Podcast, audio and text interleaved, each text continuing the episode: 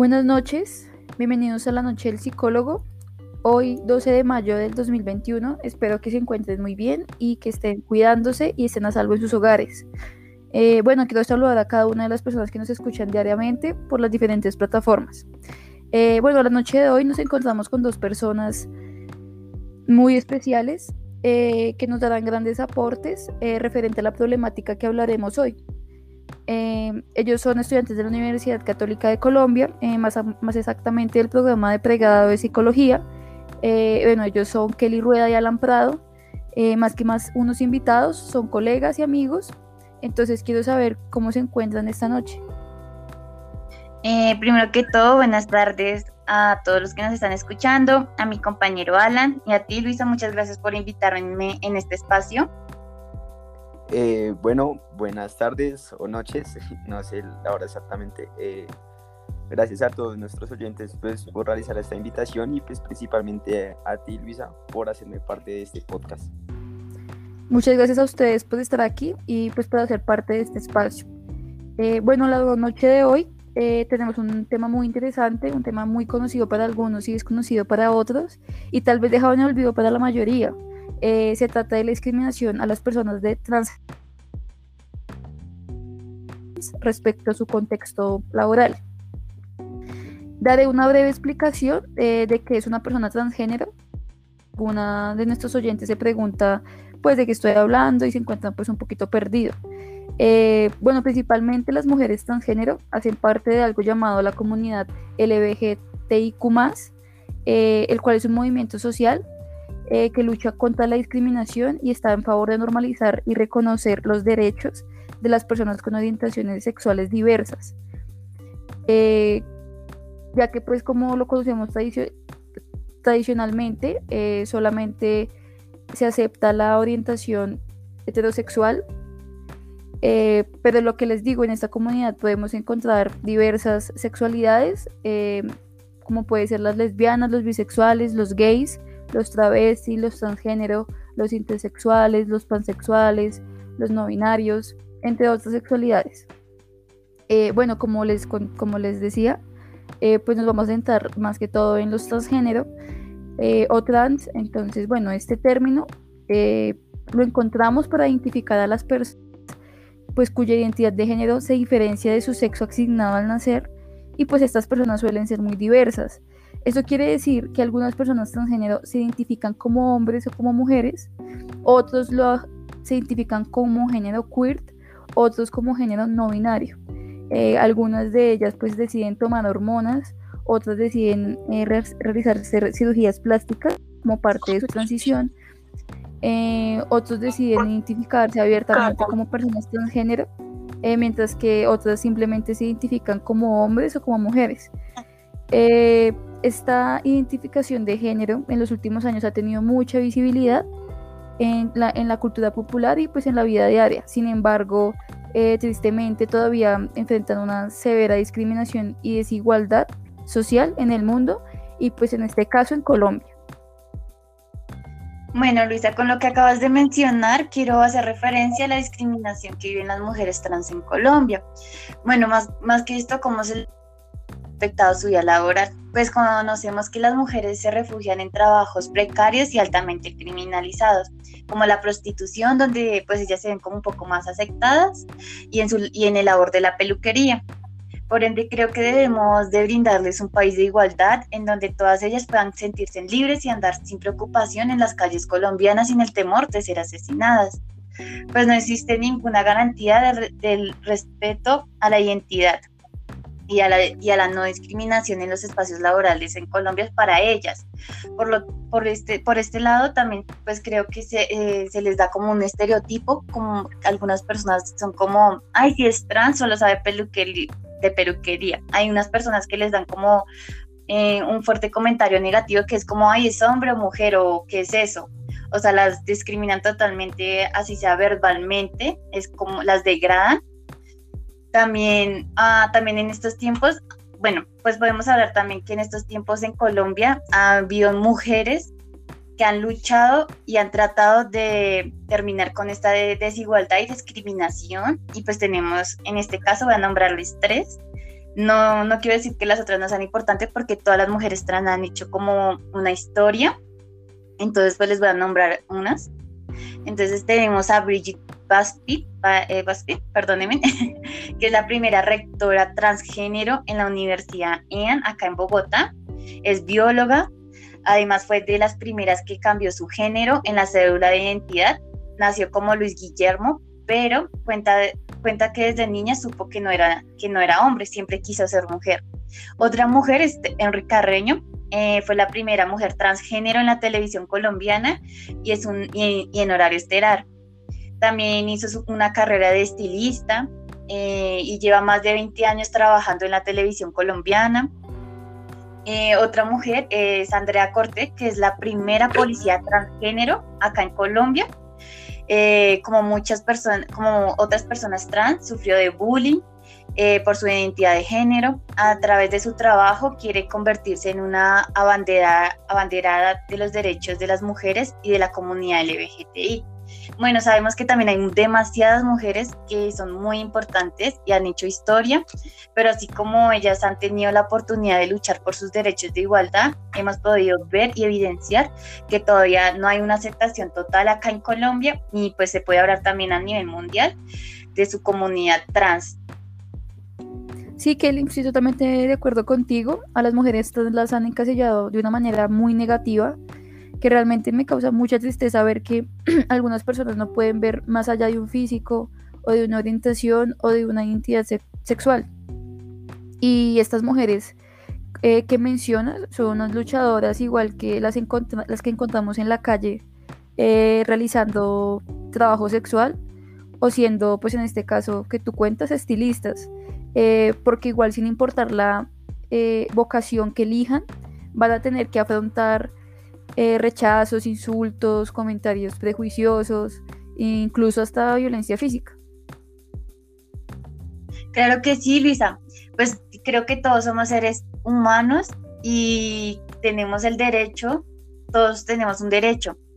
Ah, y creo que no era de suceder algo así. Pues como hemos hablado anteriormente, eh, el ser discriminado y mucho menos juzgado por su orientación o identidad sexual y de género no, no debería de ser así, pues porque esto no nos define como seres humanos. Y además que ellas viven día a día la discriminación y, y vulneración de sus derechos, tanto en la educación, en su vida laboral y algo muy importante, en su derecho de vivir. Pues ya creo que es una, es una constante violencia estructural y también con personas transfóbicas. Ellas deben de lidiar todos los días con estas personas. Digamos, pues la transfobia puede impedir que las personas transgénero no tengan la posibilidad de tener una vida plena o a salvo de daños, donde algunas, algunas veces se les niega el trabajo, la vivienda o el cuidado de la salud. Pues digamos, muchos hechos sino que digamos, entidades de, de salud no les han querido como prestar sus servicios solo por ser personas transgénero y creo que eso no debería ser así. Sí, Kelly, realmente la situación de estas mujeres es muy cruel y difícil. ¿Tú qué opinas, Alan? Eh, bueno, pues con respecto a los comentarios realizados pues, por ti y por mi compañera Kelly, pues yo pienso que las mujeres trans eh, pues están en un constante eh, reto, cumpliendo retos y desafíos para que se les, reconozca, se les reconozca su identidad de género, sus capacidades o que se les trate con equidad cuando pues prácticamente cuando una persona toma la decisión de, de ser transexual pues se, tiene que hacer la idea de perderlo todo ya que pues la sociedad aún castiga, castiga muy fuerte a estas personas solo por ser como son eh, todavía es un tema muy tabú, muy tabú que muchas veces lo relacionan con delincuencia, pobreza, impulcritud o inestables tanto emocional como físicamente. Eh, no obstante, pues desde la, desde la administración de la alcaldesa Claudia López, pues se han adelantado trabajos para que se llegue a una verdadera inclusión. Eh, uno de sus trabajos más recientes es el Centro de Atención Integral a la Diversidad Sexual y de Género Sebastián Romero, pues que, se, que está ubicado en la localidad de Teusaquillo y pues que complementa que está ubicado en el barrio Santa Fe. Pues estos espacios son muy importantes porque fomentan el respeto y pues principalmente brindan una ayuda a las personas trans cuando se, se les vulneran sus derechos o pues no tienen como las capacidades tanto económicas o sociales para para llevar una vida plena. Alan, qué chévere que menciones eso. Eh, realmente esos lugares de inclusión son muy importantes porque como tú dices, fomentan el respeto y además se ve la visibilidad trans, ¿no? Y pues digamos que más que eso, también como tú mencionas, se vuelve una casa de apoyo e integración para ellas. Em, pero ven, Alan, por otro lado, tú de manera personal, ¿cómo es la situación de las mujeres trans?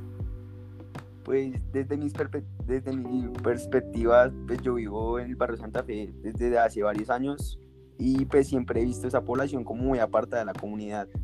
Siempre se limitan como a un espacio que es entre la calle 19 y, y la calle 21, entre la Caracas y la carrera 16. Es principalmente como el lugar de ellos. Y pues ya si lo vemos como desde una perspectiva más científica o, más eh, eh, profesional, por decirlo así, pues estas limitaciones principalmente son creadas por los prejuicios que las personas tienen frente a esta zona, ya que pues eh, para nadie es un secreto que el barrio pues es muy inseguro, pero esta zona aún la, aún la asocian aún más con, con inseguridad. O sea, es como una zona que tras de que ya es tras de que ya el barrio es inseguro, pues es aún más insegura. También pues, pues para nadie es un secreto que pues las trabajadoras sexuales eh, de la comunidad trans pues pueden llegar a, cobrar por sus servicios mucho más eh, económicos que una, que una persona no trans cuando pues se realizan los mismos, los mismos eh, trabajos o se, o se mantiene como el mismo límite de tiempo. Y pues es muy, saber que estas personas pues, según, según el caso que yo tengo más reciente o más fresco en la memoria pues es el de Alejandra, pues que fue una joven trans que sufría de VIH y pues que por negligencia por parte de, de los enfermeros que llegaron a atender su caso, pues ella terminó falleciendo. Eh, y pues lo más triste es que le hicieron pasar como por un caso de COVID. Eh, ella vivía en un, en un edificio en la carrera en la carrera de Cides con calle 22 y pues ahí vivía una tía mía y pues la conocíamos y pues solo podemos decir que se haga justicia por ella porque pues no se nos hace justo que, que, que una persona solo por ser por tener una condición pues no se le brinden todos no se le brinden todos sus derechos. Con lo que acabas de mencionar, Alan, acerca de lo que sucedió con Alejandra, se ha podido observar que esta comunidad es la que vive más violencia día a día, pues algunas mujeres trans relatan que en Colombia la policía es uno de los, de los actores que representan más riesgo para la comunidad trans, pues ellas dicen que no se sienten salvaguardadas por ellos, ya que, la, ya que las discriminan y las agreden físicamente. Creo que eso lo hemos, pues, podido evidenciar mucho, aunque, bueno, aunque los medios no les tengan un respeto a la comunidad trans y no muestren, pues, estos actos tan atroces que hacen algunos policías, pues porque no podemos generalizar.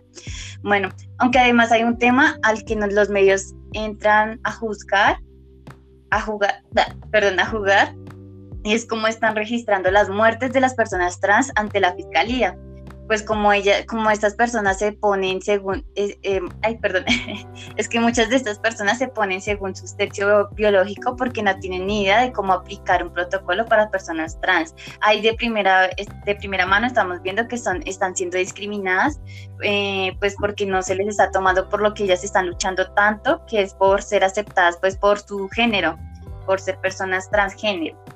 Eh, no hay un enfoque de género en el que se les luce de verdadero registro de sus muertes. Hay que decir que volvimos a una guerra constante eh, de las construcciones identitarias para seleccionar algunos cuerpos. Hay un retroceso generalizado en cuanto a su seguridad y bienestar en este país, en Colombia principalmente.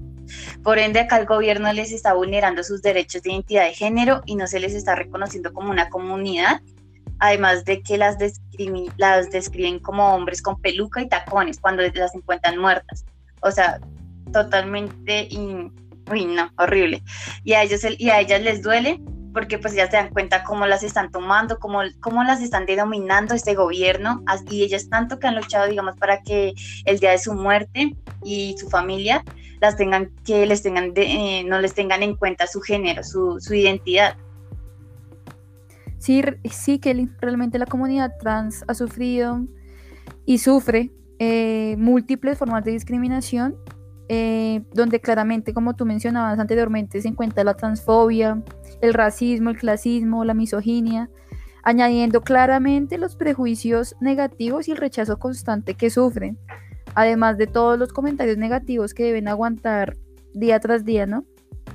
Y esto es muy preocupante porque entre el 2014 y el 2019, cerca de 1.300 personas eh, pertenecientes a la comunidad eh, pues fueron asesinadas en la Latinoamérica y Colombia ocupó el segundo puesto eh, con 549 asesinatos, en donde pues 195 serían con un crimen de odio a razón de su orientación sexual y pues claramente estos crímenes obedecen a un asunto más estructural y más arriesgado a la cultura pues, de los estereotipos estigmatizadores pues, hacia, la, hacia la población trans que claramente pues, promueven el odio y la exclusión.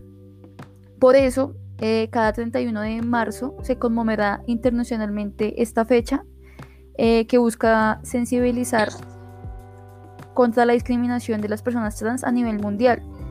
Y pues aquí podemos eh, ver a la activista transgénero estadounidense Rachel, eh, que fundó esta fecha en el 2009, eh, ya que este día está hecho para hacer una protesta contra la falta de visibilidad de las personas trans, ya que ni en los días de las celebraciones mundiales de la LBGTIQ eh, eran tenidas en cuenta pues de manera diferencial. Eh, aunque ya pues está este, este día de la visibilidad trans, igual también anteriormente existía el Día Internacional de la Memoria Trans, que es el 20 de noviembre, donde, era, donde se conmemoraban todas las muertes de las personas trans. Clara Luisa, y eso eh, más encima las muertes. ¿Puedo seguir? Sí, continúa, continúa y son más las muertes que digamos que no se han tenido en cuenta y a las que no han, y no han tomado como, como mujeres trans, porque hay muchas mujeres que han sido asesinadas trans, pero que no se les ha denominado, pues sí, que no se les ha denominado tal orientación, sino se les... que. Sí, Kelly, totalmente de acuerdo contigo. Y bueno, pues quería darle las gracias por aportar un poquito a este podcast. Siento que es un tema que realmente todos tenemos que saber sobre él. Eh, y, también pues tratar de inculcar estos temas a los, a los jóvenes para que cada día eh, sea un mejor, o sea, sea un tema del que todos sepamos y del cual todos podamos hablar con naturalidad. no hay que juzgar a una persona simplemente por una orientación o una identidad diferente a la de nosotros porque realmente nosotros somos diversas en muchas cosas y más que todo en la sexualidad, ¿no? Entonces, pues muchas gracias chicos por eh, ayudar en este podcast, por hacer parte y, espero que a todos nuestros oyentes esto haya sido una ayuda eh, para tal vez poder abrir un poco más la mente referente a estos temas. Gracias Luisa por invitarnos. Muchísimas gracias Luisa por, brindarnos estos espacios. Y pues ya para terminar pues quería resaltar que pues que eh, a pesar de que se están haciendo cosas y de que pues la sociedad ha ido construyendo para que pues cada vez se logre una inclusión a estas a estas personas pues nos, nos hace falta hacer mucho más todavía hay muchas cosas por hacer.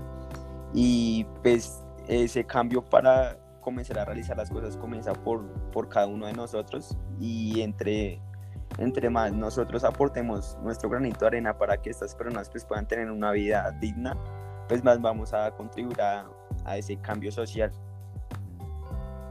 Totalmente de acuerdo contigo. Por dos. Bueno, muchísimas gracias. Dale, linda noche para todos. Nos vemos mañana.